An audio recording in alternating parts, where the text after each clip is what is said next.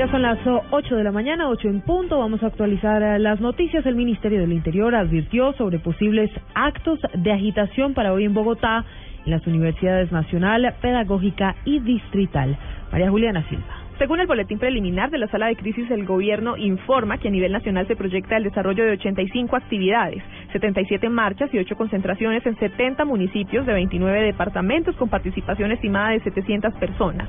En la capital del país, a partir de las 9 de la mañana se realizarán 13 marchas, 7 hacia la Plaza de Bolívar, 4 hacia el Parque Villa de las Torres en la localidad de Kennedy, una hacia el Parque El Lago y otra más hacia el Parque del barrio Villa Javier. Se estima que en estas movilizaciones participen aproximadamente 25 mil personas. Se advierte también sobre posibles agitaciones en estas actividades en las universidades nacional, pedagógica y distrital, así como actividades grafitarias a lo largo de la jornada. María Juliana Silva, Blue Radio.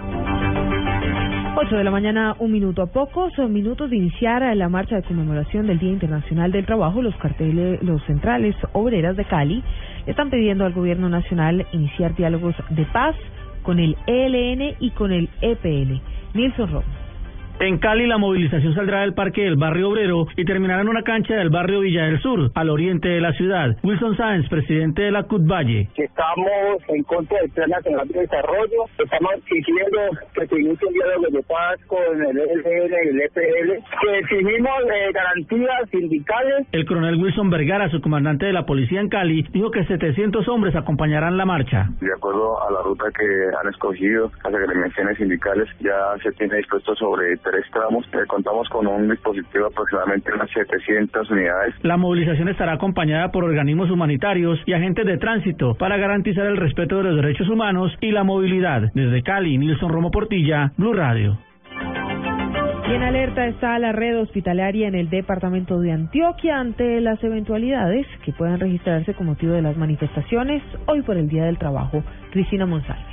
Hasta las 8 de la noche permanecerá la alerta para las entidades prestadoras de servicios de salud públicas y privadas que deben tener activado el plan hospitalario de emergencias, verificar la capacidad hospitalaria, la red de comunicaciones y transporte y coordinar con la Dirección de Gestión del Riesgo de cada municipio. Al respecto, Luis Fernando Gallego, coordinador del Centro Regulador de Urgencias y Emergencias de Antioquia. Se, toma la decisión de que toda la red hospitalaria, tanto públicas como privadas, en una especie como de alistamiento, de activación de sus planes hospitalarios para la atención en caso de que se presente una situación que desborde la demanda ordinaria de servicios. En caso pues de situaciones de desorden, entonces la coordinación que se debe establecer con las secretarías de gobierno municipal. Con la declaratoria de alerta se pretende garantizar una adecuada prestación del servicio de salud en las nueve subregiones de Antioquia, como se ha realizado en años anteriores durante las manifestaciones del Día del Trabajo. En Medellín, Cristina Monsalve, Blue Radio.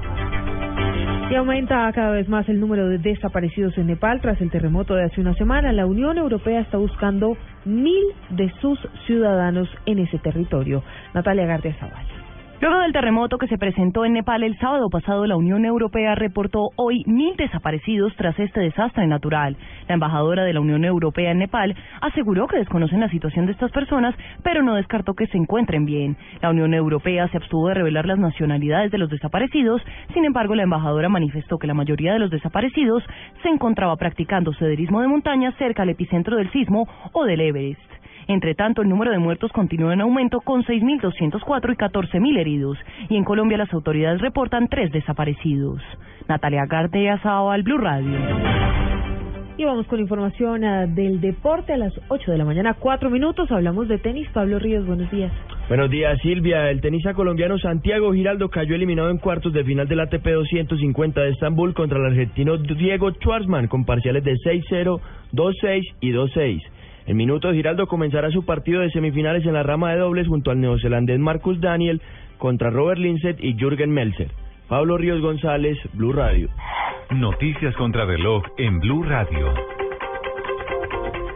La noticia en desarrollo hasta ahora fue presentada ante el IDU la propuesta de APP para la avenida longitudinal de Occidente a Los estudios, según informó el vicepresidente Germán Vargas Lleras, podrían tomar cuatro meses.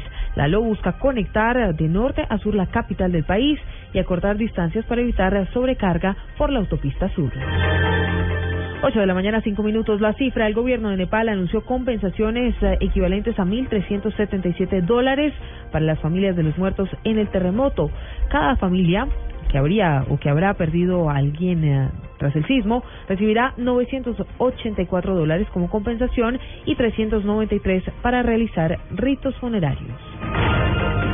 Y quedamos atentos a la reventa que también bate récord de entradas para la llamada pelea del siglo que protagonizarán mañana Floyd Mayweather y Manny Pacquiao. A un día del encuentro, las entradas no bajan de 10 mil dólares.